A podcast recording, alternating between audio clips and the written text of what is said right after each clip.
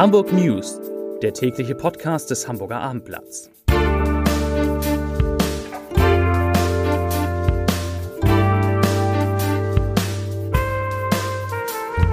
Moin, mein Name ist Lars Heider und heute geht es um den Streik im Hamburger Hafen. Weitere Themen. Hamburg schafft eine neue Unterkunft für rund 900 Flüchtlinge. Immer mehr Grundschülerinnen und Grundschüler bestehen die Fahrradprüfung nicht und Katharina Fegebank ist Deutschlands beste Wissenschaftsministerin. Dazu gleich mehr. Zunächst aber wie immer, und es sind viele Nachrichten am heutigen Tag, wie immer die Top 3, die drei meistgelesenen Themen und Texte auf abendblatt.de. Auf Platz 3, da geht schon los. Kahlschlag bei Galeria Kaufhof an der Mönckebergstraße. Auf Platz 2, großer Aufreger, kein Bargeld für Postbankkunden. Und auf Platz 1, Hauptbahnhof gesperrt, Polizeieinsatz sorgt für S-Bahn-Chaos. Das, das waren, das sind die Top 3 auf abendblatt.de an einem, wie gesagt, sehr nachrichtenstarken Tag, wie wir Journalisten sagen. Gestern am Mittwoch hatten sie sich noch zu Gesprächen mit der SPD und den Grünen im Rathaus getroffen. Heute trafen sie sich auf der Kühlbrandbrücke. Aktivisten der Gruppe Letzte Generation haben mehrere Stunden lang das Hamburger Nadelöhr blockiert. Fünf Personen klebten sich dabei mit schnell bindendem Beton auf der Fahrbahn fest. Das ist neu, der Beton. Die Polizei benötigte mehrere Stunden und teils schweres Gerät, die Aktivisten von der Fahrbahn zu friesen. Laut Polizeiangaben ging um 8.26 Uhr die Information ein, dass sich insgesamt zehn Personen auf der Brücke Ecke Breslauer Straße aufhalten sollten. Laut Abendblattinformationen hatten sich drei von ihnen nur auf die Straße gesetzt. Einer wurde beim Ankleben von einem Fahrer angegriffen und von der Straße abgerissen. Oha.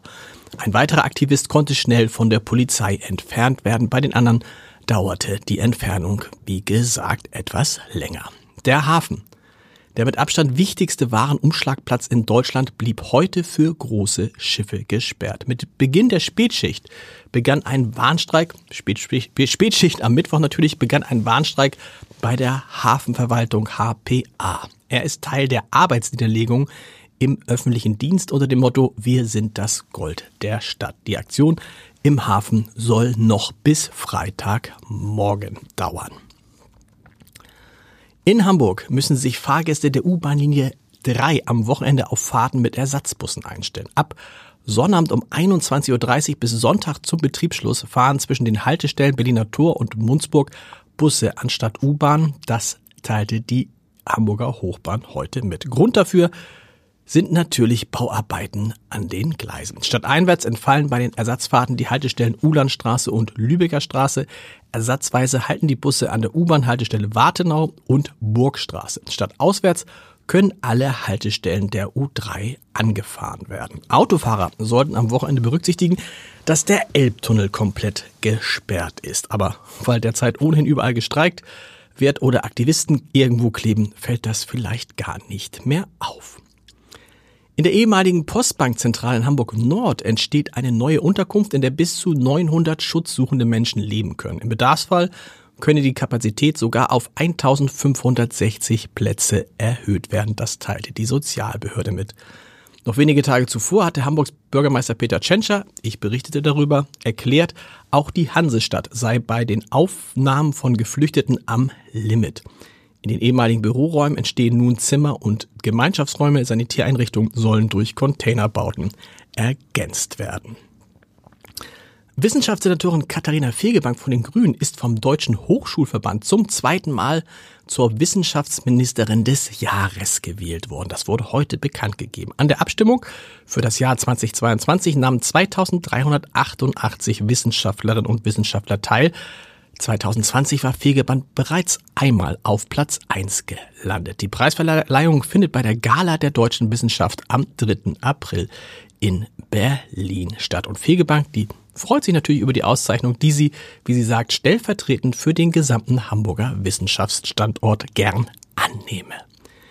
In Hamburg fallen immer mehr Grundschüler durch die Fahrradprüfung. So hatten im Schuljahr 2018, 2019 17,8 Prozent aller Schülerinnen und Schüler die Prüfung nicht bestanden. Im vergangenen Schuljahr waren es bereits 28,05 Prozent.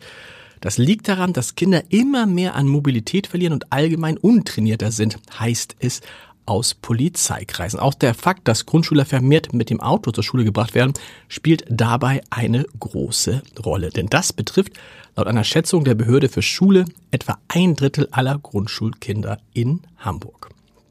Am Ende wie immer ein Podcast-Tipp. Die Wienerin Tulga Bayerle, Direktorin des Museums für Kunst und Gewerbe, spricht in unserem Podcast Was wird aus Hamburg mit meinem lieben Kollegen Matthias Iken so liebenswürdig wie ungeschönt über ihre Wahlheimat. Sie vermisst in Hamburg den Charme der Plätze, das Grün der Boulevards und einen Kinderspielplatz in der City. Hören Sie doch mal rein unter www.abendblatt.de slash podcast und wir hören uns morgen wieder mit den Hamburg News um 17 Uhr. Passen Sie auf sich auf. Bis dahin. Tschüss.